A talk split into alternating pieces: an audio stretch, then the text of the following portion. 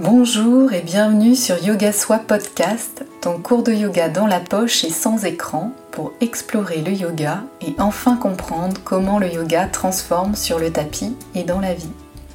Je suis Hélène, professeure de yoga, et chaque semaine je te partage des inspirations, des cours de yoga audio et des méditations à expérimenter et applicables immédiatement pour construire ton yoga et enfin ressentir cette transformation en toi.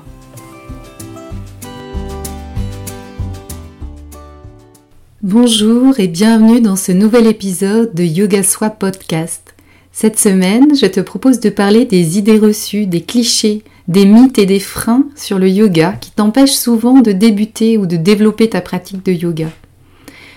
Le nombre de fois où je parle de yoga avec des amis et on me dit Mais il faut être souple pour faire de yoga, tu dois être hyper souple. Moi, je suis hyper rouillée, je pourrais jamais. Et quand je démarre en disant que non, il n'y a pas besoin d'être souple, on gagne en souplesse, mais chaque corps est unique selon son squelette, sa musculature, on me répond Ouais, mais il faut quand même être souple. Allez, c'est parti. On va balayer les mythes sur le yoga pour s'ouvrir à cette magnifique discipline, cette philosophie, le cœur plus léger. Le yoga est de plus en plus pratiqué en France et dans le monde, mais certains a priori restent très ancrés sur cette pratique. Je vais te partager à travers cet épisode les freins, les croyances et les mythes évoqués avec mes élèves quand ils ont commencé le yoga et ce qui a pu au départ euh, peut-être leur faire un peu peur ou les freiner euh, pour pas oser débuter ou pas oser euh, développer cette pratique et prendre plaisir vraiment dans le yoga. Mythe numéro 1, il faut être souple ou flexible pour pratiquer le yoga. C'est une des choses qu'on entend le plus souvent quand on est prof de yoga et peu importe, même quand on discute entre les élèves. Euh, donc quelques exemples des retours que j'ai eu de mes élèves. J'avais peur de ne pas être capable de faire les mouvements et de ne pas être assez souple. Moi, je suis vraiment pas souple, donc j'avais peur que ce soit bloquant pour bien faire les postures. C'est typiquement le genre de retour qu'on a, et c'est vrai que c'est le mythe le plus répandu sur le yoga, qu'il faut être hyper souple pour pouvoir pratiquer. Mais bien au contraire, la souplesse du corps et sa flexibilité, ça se gagne en pratiquant du yoga. En effet, le yoga, ça aide à obtenir un équilibre physique et une liberté des mouvements du corps. En fait, la raideur du corps, c'est le résultat d'une tension des muscles et le yoga va y remédier en se basant sur l'élasticité des muscles, c'est-à-dire qu'en fonction du mouvement pratiqué d'équilibre de la posture, tes muscles vont pouvoir s'étirer, se contracter et tu vas obtenir une meilleure élasticité en fait de ton muscle. Dans le milieu du yoga aussi, c'est ça qui peut perturber ou donner cette croyance. On croise beaucoup de personnes hyperlaxes, donc très souples. C'est une discipline qui a tendance à les attirer avec des postures challengeantes euh, qui demandent euh, parfois justement de la souplesse quand c'est des postures avancées. Mais pour rappel, le but de la pratique du yoga physique, c'est de décharger le corps de ses tensions, de se renforcer, de s'assouplir dans le but de rester dans une posture méditative longue pour stopper les fluctuations du mental. Donc autant dire que si tu touches pas tes orteils, si tu fais pas le grand écart, si tu te sens bloqué au niveau des hanches, si tu te sens tout rouillé, eh bien justement, le yoga est là pour toi. Viens travailler ta souplesse d'esprit d'abord, tu lâches ton ego pour accepter comment est ton corps aujourd'hui, parce que ta flexibilité, ta souplesse dépendra de plein de choses, de comment s'est passée ta journée, de si t'es le matin, si t'es le soir, et pas uniquement aussi de toi au départ, euh, comment t'en es euh, dans ta souplesse et ta flexibilité. Et plus tu vas venir amener du mouvement dans ton corps, et plus ça va venir se déverrouiller. Et tu déverrouilleras ton corps physique et mental. Donc c'est vrai que le yoga n'a aucune exigence. Chaque posture va s'adapter à toi, dans les cours que j'enseigne, j'adore utiliser les accessoires pour avoir la posture la plus juste pour ton corps et cheminer justement dans ta progression. Et les bénéfices qui sont liés à la pratique de yoga, qui sont plutôt des sous-produits bonus de la pratique, comme la souplesse, euh, la perte de poids, le raffermissement ou même le ralentissement du vieillissement, euh, c'est pas le but ultime du yoga. Le yoga, ça accueille tout le monde pour te rendre plus heureux, plus sain et plus fort. On en vient au mythe numéro 2. Le yoga n'est pas lié à un genre, un âge ou un type de corps. Pourquoi je dis ça? Parce que quand tu regardes Instagram par exemple ou YouTube, on pourrait parfois penser que le yoga c'est uniquement destiné aux personnes souples, minces, jeunes, voire essentiellement aux femmes. On est d'accord que c'est pas cela que ça ressemble à la majorité des yogis. On est tous extrêmement différents. Certains sont plutôt maigres mais ne peuvent pas toucher leurs orteils ou faire des flexions arrière. D'autres ont une taille plus importante et peuvent facilement faire des fentes. D'autres encore ont des petits enfants mais sont capables de faire le poirier. Dans mes profs de yoga aussi, j'ai eu plein de personnes différentes avec des niveaux de souplesse différents et c'est hyper déculpabilisant. Euh, j'avais une prof hyper laxe, donc vraiment très très souple. J'ai eu aussi une prof beaucoup plus raide, euh, mais qui à l'inverse était par exemple euh, plutôt en force. J'avais une prof aussi qui était ancienne judoka, qui était très musclée, qui pouvait pas pratiquer certaines postures avec sa musculature. J'ai une prof de yoga qui avait un membre atrophié aussi, qui pouvait pas pratiquer certaines postures, qui les guidait du coup. Elle était tout à fait capable de les guider, mais elle pouvait pas les effectuer. Donc vraiment le yoga, c'est fait pour tous les corps. Euh, on a aussi des exemples, par exemple, euh, du yoga pour les femmes enceintes. Euh, parfois, les élèves viennent à ce moment-là, en fait, de leur vie, elles souhaitent prendre plus soin d'elles, pour leur bébé, pour garder une activité physique qui peut être douce et adaptée. Et ça aide aussi à garder de la flexibilité et même à se préparer à chaque étape de la grossesse. Au premier et deuxième trimestre, par exemple, ça peut aider à soulager les douleurs de dos, les jambes lourdes, les crampes, avec la respiration, les postures qui contribuent aussi à une meilleure circulation sanguine. Et au troisième trimestre, le yoga, ça peut aider aussi à travailler l'ouverture des hanches et s'empuissancer, vraiment booster sa confiance en soi, en son corps, avant l'accouchement pour préparer l'arrivée du bébé. Euh, il y a aussi, euh, mais par contre, il y a certains types de yoga, par exemple, qui sont déconseillés dans le cas des femmes enceintes, comme le hot yoga ou Bikram yoga. Euh, pendant la grossesse, c'est un yoga qui est un peu trop intense. Et si jamais tu n'as jamais pratiqué le yoga, c'est préférable de s'orienter vers des cours de yoga prénatal assistés par un professeur. Après, si tu pratiques euh, le yoga de façon habituelle, euh, tu, tu connais déjà, euh, tu peux tout à fait continuer tes cours avec ton prof classique ou tester d'autres cours en confiance. Euh, dans, ce côté-là aussi, voilà, il n'y a pas de genre. Euh, c'est vrai que dans les mythes liés au yoga, il y a un côté le yoga c'est pas assez viril ou c'est que pour les femmes. Et en fait, c'est vrai que le nombre de yogis euh, masculins est en constante augmentation, mais reste étonnamment faible. Tu as seulement 28% des yogis qui sont des hommes, et en fait, quand le yoga, donc qui vient de l'Inde, s'est répandu aux États-Unis, le yoga a été popularisé comme un sport exclusivement féminin, alors qu'à l'origine, le yoga était pratiqué uniquement par les hommes. Euh, si tu suis un cours en Inde, tu seras surpris de constater que la plupart des profs de yoga sont encore des hommes. Donc on voit bien, en fait, c'est lié à une évolution un peu du, yoga euh, et comment il a été euh, exporté dans les pays européens et aux États-Unis. Mais en vrai, il y a plein, plein d'hommes qui le pratiquent. Euh, je vois autour de moi aussi, euh, dans les professeurs de yoga, il y a pas mal d'anciens danseurs, euh, très très musclés du coup, et qui pratiquent beaucoup le yoga. Et c'est vrai que tu peux soulever des centaines de kilos à la salle de sport, mais lorsque tu déroules ton tapis, il est fort probable que le yoga te donne du fil à retordre. Donc c'est intéressant, c'est des nouveaux challenges aussi. Et si tu penses que Colin Farrell, qui ne manque jamais sa séance de yoga, n'est pas assez viril, alors qu'il l'est. Je te partage une citation de Kapatabi Joyce qui exprime bien cette notion du yoga pour tous. Peu importe que vous fassiez votre premier chien tête en bas à 14 ou 44 ans, ce n'est pas votre histoire mais votre présence sur le tapis qui compte. On en vient au mythe numéro 3. Le yoga, c'est mou, c'est lent, ce n'est que des étirements. Alors là encore, on parle du yoga physique, comme c'est souvent par là qu'on commence et que c'est via cet élément du yoga qu'on le découvre. Euh, et c'est vrai que j'ai pas mal de retours comme ça de mes élèves euh, sur leurs freins au départ. Euh, j'avais peur que ce soit trop lent, mou pour moi. J'avais des freins parce que je pensais que j'allais m'ennuyer, alors que pas du tout. J'ai appris qu'il y avait des types de yoga qui me correspondaient plus. J'ai pu essayer différents types de yoga et j'ai apprécié. Je ne me pensais pas assez calme. Des fois, on croit que voilà, il faut être hyper calme pour faire du yoga. J'aime le sport intense, cardio, et j'avais un très fort a priori sur le yoga. Lent, plan-plan, un peu mémère, gym douce. Cet a priori s'est effacé quand j'ai commencé à réellement pratiquer le yoga. Au final, un bon équilibre pour permettre de détendre les muscles, gagner en force et en, en souplesse. Beaucoup de personnes croient que le yoga physique est basé sur des étirements. Dans les salles de sport, le yoga dynamique se trouve aujourd'hui dans la même catégorie des sports d'endurance et de la musculation. En effet, une heure de yoga peut aider à brûler de 180 à 600 calories.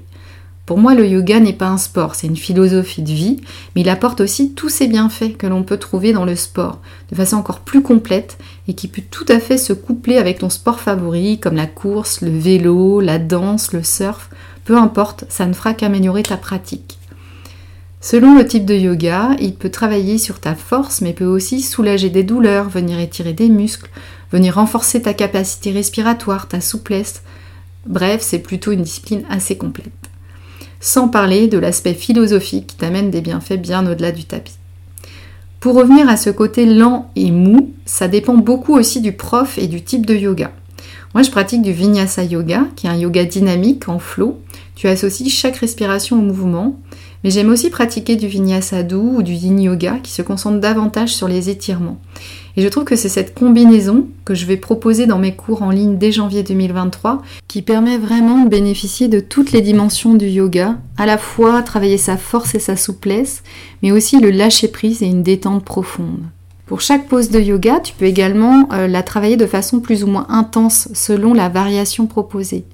Le yoga t'apprend aussi à observer tes sensations et tes émotions intérieures et t'incite à contrôler ta respiration, ce qui peut être assez challengeant.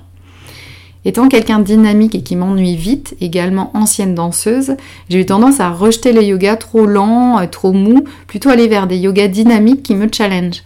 Mais au final, je me suis rendu compte au fil de ma pratique que l'objectif du yoga de réussir à s'apaiser prendre ce pas de recul pour laisser glisser les pensées sans s'y attacher, c'était vraiment le plus challengeant. Euh, j'aime bien aussi euh, le yin yoga, un yoga plus doux. Je trouve ça aussi assez challengeant de savoir jouer avec son inconfort dans la posture, avec de grands étirements pour progressivement libérer, débloquer, jouer sur les tissus profonds. Comme tout, c'est la combinaison en fait des différentes pratiques, l'équilibre entre du yin plus doux et du yang plus dynamique dans la force, euh, et aussi de pratiquer ce qui nous va ici et maintenant, qui fait toute la beauté du yoga.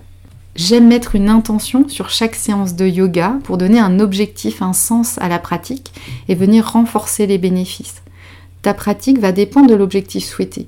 Si par exemple tu, veux une pratique pour dormir paisiblement, ou alors plutôt pour te renforcer, ou alors diminuer le stress, t'étirer, chaque cours peut être complètement différent. Le yoga, c'est une pratique riche de diversité et de sens, un vrai bonheur et une encre au quotidien et vos retours finalement après les cours. J'aime le mélange, situé quelque part entre sport et détente, il m'aide à me renforcer profondément et à lâcher prise. Parfait, ça étire, ça détend. Pour se sentir bien et faire un break dans ma semaine, ça permet de gagner en souplesse et en équilibre de soi. Avec le yoga, j'aime bien le fait de me concentrer sur mon corps et de ne penser à rien d'autre. J'aime l'équilibre entre challenge et douceur, exercice et spiritualité. On en vient au mythe numéro 4. Le yoga, c'est perché, tu dois manger des graines, être végétarien, c'est une religion. Les retours de certains élèves sur des freins qu'ils avaient au départ. J'avais peur que ce soit un peu trop perché, mais non finalement. Je ne souhaitais pas de yoga trop perché dans la méditation sur le fait d'être végétarien ou mangeur de graines, comme disent certains. Tu n'es pas obligé d'être végétarien ou vegan pour faire du yoga, ou même professeur de yoga. Avec le yoga moderne, on est même nombreux à ne pas l'être et aimer boire un bon verre de vin rouge et apprécier les plaisirs de la table. Mais il est intéressant de comprendre, je trouve, pourquoi beaucoup aussi sont végétariens ou le deviennent. Ils répondent au principe de Ahimsa, le premier yamas des Yoga Sutras de Patanjali. Si tu veux plus de détails, n'hésite pas à écouter les épisodes sur les Yoga Sutras. Donc Ahimsa, la non-violence, et en l'occurrence ici envers les animaux pour le végétarisme. C'est aussi la notion que ton corps est un temple et que tu le nourris avec les aliments les plus sattviques possibles selon les principes de l'Ayurveda, la médecine indienne. Une alimentation sattvique, c'est une alimentation naturelle, fraîche, peu épicée, ni trop chaude ni trop froide, complète et de bonne qualité. On privilégie des aliments de saison, des fruits, des noix, des graines, des huiles, des légumineuses et des protéines autres que la viande. Notre alimentation produit l'énergie qui dirige notre corps mais qui façonne aussi nos émotions et affecte notre esprit. À toi de garder, de travailler les principes qui te parlent et qui t'appellent au fur et à mesure de ton cheminement. Je ne suis pas végétarienne personnellement, mais je consomme peu de viande. J'ai appris à faire plus attention à ce que je mets dans mon assiette, le type d'aliment, sa qualité, mais aussi la façon dont je la mange et les effets sur mon corps et mon énergie ensuite. Juste observe l'énergie que tu as après un repas copieux, chargé en viande, fromage, alcool, ou après un repas où tu manges à ta juste faim. On dit même de s'arrêter juste avant de sentir que tu es rassasié. Avec des aliments nourrissants, des légumes, légumineuses, une assiette colorée qui te fait envie. Juste observe. J'ai comme l'impression qu'il y a un cas, c'est mode sieste après le repas, une sensation de lourdeur, versus un cas où tu gagnes en énergie et tu peux t'activer plus rapidement après le repas avec un esprit plus clair. Rien n'est obligé, tout est suggéré et à expérimenter. J'ai une période où je me remplissais de nourriture. On dit qu'on mange ses émotions. Parfois j'allais jusqu'à avoir tellement mal au ventre. Et maintenant ça ne m'arrive pratiquement plus jamais. Je reste humaine, je répète parfois mes erreurs, c'est sûr. Mais quel changement aussi d'avoir cette prise de conscience. Et c'est tellement plus agréable de manger de bonnes choses et de se sentir bien après aussi, et énergisé. Beaucoup de personnes qui pratiquent le yoga se rendent compte que la pratique les a motivés à adopter des habitudes plus saines, comme manger plus de fruits, de légumes, boire moins de boissons sucrées, boire plus d'eau, pratiquer plus souvent des activités physiques.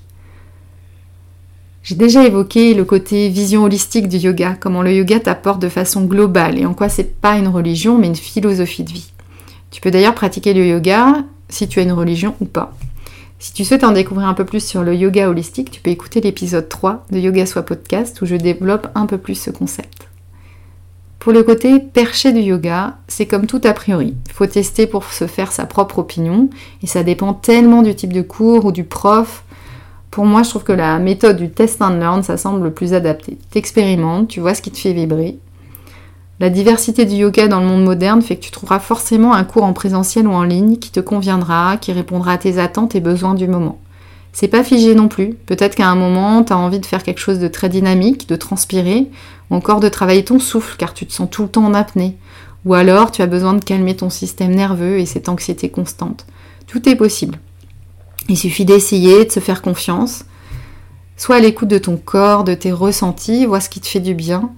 Moi aussi j'ai eu cet a priori d'un yoga perché, pas pour moi, trop spirituel. Mais selon avec qui tu pratiques, tu auras une approche très différente. Pour ma part, j'aime à la fois le côté très terre à terre en yoga, sur le corps, son fonctionnement, avoir la précision des mécanismes du corps, des muscles, des étirements, euh, les contractions, comment fonctionne le souffle, le système nerveux, mais aussi amener une autre dimension de philosophie, de nourriture pour l'esprit, de joie, de savoir rester un éternel élève, mais aussi spirituel au final dans la notion du lien entre toutes choses et de ne pas se croire en dehors de l'environnement, de la nature, mais bien comme une partie intégrante de ce qui nous entoure. Conscientiser cela et l'impact que l'on peut avoir que ce soit sur les personnes qui nous entourent ou notre environnement, ça amène aussi une autre dimension à notre cheminement et à notre vie. Mythe numéro 5. Le yoga en ligne ne permet pas d'être corrigé et d'échanger avec la prof.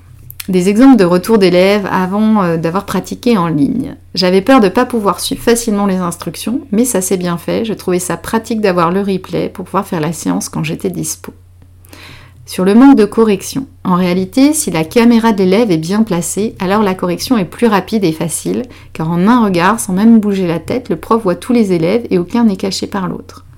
La visio a aussi l'avantage de corriger par la voix et donc d'avoir une guidance précise et imagée. Dans ma formation de yoga, on nous apprend que la voix est le premier ajustement et le principal. Car quand tu donnes des indications et des corrections oralement, ça permet non seulement de guider la personne que l'on voit non alignée, mais également d'en faire bénéficier tous les élèves présents qui vont naturellement s'auto-ajuster, contrairement à l'ajustement physique qui n'aidera qu'un seul élève. Et sur le manque d'interaction, en réalité, je trouve que ça dépend plus du prof euh, que du fait d'être en ligne ou en présentiel. Personnellement, dans mes expériences, j'ai plus facilement eu des échanges en ligne qu'en présentiel, car souvent en présentiel, il y a la notion de déplacement pour rentrer chez soi, retourner au travail, et l'élève se dépêche de ramasser ses affaires pour retourner à la suite de sa journée. Alors qu'en ligne, tu es déjà chez toi, tu as plus de temps pour échanger si besoin, au contraire de juste rester dans ton cocon. En présentiel, il y a aussi le côté petit groupe qui se forme. Par exemple, si tu vas au yoga avec une copine, tu n'échanges pas forcément avec les autres euh, yogis présents. Tandis qu'en visio, tu es obligé d'écouter, de, s'écouter les uns les autres. Euh, avec les cours en ligne, souvent aussi, tu la possibilité d'avoir un groupe d'échange en direct avec la prof et les élèves. Et c'est ce que je te proposerai dans mes cours en ligne Yoga Soit Tribe qui ouvrent en janvier 2023, d'avoir un groupe WhatsApp pour échanger ensemble sur le yoga, que ce soit sur les cours ou d'autres questionnements qui te viennent pour partager ensemble dessus. Et du coup, bah, les réponses bénéficieront à tous dans le groupe et c'est super enrichissant. Le yoga en ligne, c'est aussi plein d'avantages que vous me partagez dans vos retours. Pour le côté en ligne, je dirais même que ça permet de se sentir moins observé et ça permet aussi de supprimer la flemme de ressortir après le travail. C'était top de pouvoir regarder les replays, j'ai plus de temps assez tard le soir.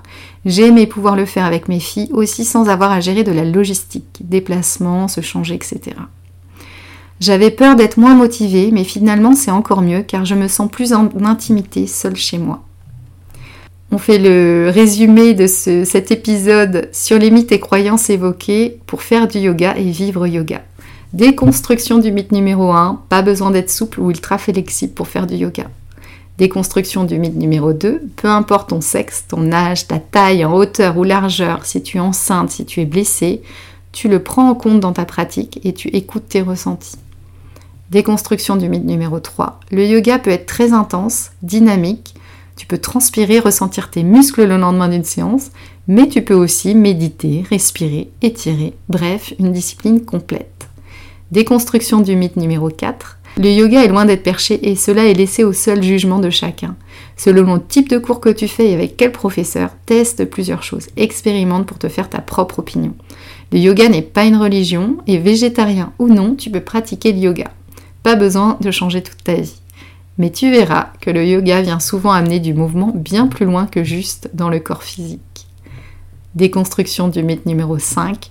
Le yoga en ligne est un excellent moyen de pratiquer le yoga de façon accompagnée, d'être corrigé et de partager sur le yoga. Il a également de nombreux avantages pour se caler dans ton emploi du temps chargé. Que ce soit en tout cas en présentiel ou en ligne, prends du plaisir dans ta pratique de yoga et vois ce qui te convient à toi. En bref, tout le monde peut pratiquer le yoga, car la pratique s'adapte à chacun, mais il faut être à l'écoute de ses ressentis pour trouver le cours qui te convient le mieux, ce qui te parle le plus, car tu es là pour te faire du bien, et aussi sortir de ta zone de confort, car c'est ça qui est bon aussi, faire sauter certaines résistances dans le corps et l'esprit, pour en sortir grandi sur le tapis et dans la vie. Je reprendrai la citation de Krishna Macharya, un sage yogi. Si quelqu'un sait respirer, alors il sait pratiquer le yoga. J'espère que cet échange t'aura donné envie de pratiquer ou t'aura permis de lever certaines croyances ou encore d'affirmer un peu plus ce que tu pressentais. N'hésite pas à partager sur Insta cet épisode et dire quelles croyances limitantes tu avais avant de démarrer le yoga pour ouvrir des perspectives à d'autres. Si tu souhaites débuter ou approfondir ta pratique de yoga avec moi pour continuer à dégommer les fausses croyances sur le yoga et apprécier toi aussi tous ses bienfaits, sache que je lance mes cours de yoga en ligne en janvier 2023 tu peux dès à présent t'inscrire sur la liste d'attente via les notes de l'épisode ou dans ma bio Instagram. Hâte de pratiquer avec toi et de continuer de partager sur le yoga. Je te souhaite une belle semaine et à la semaine prochaine pour un nouvel épisode de Yoga Soit Podcast.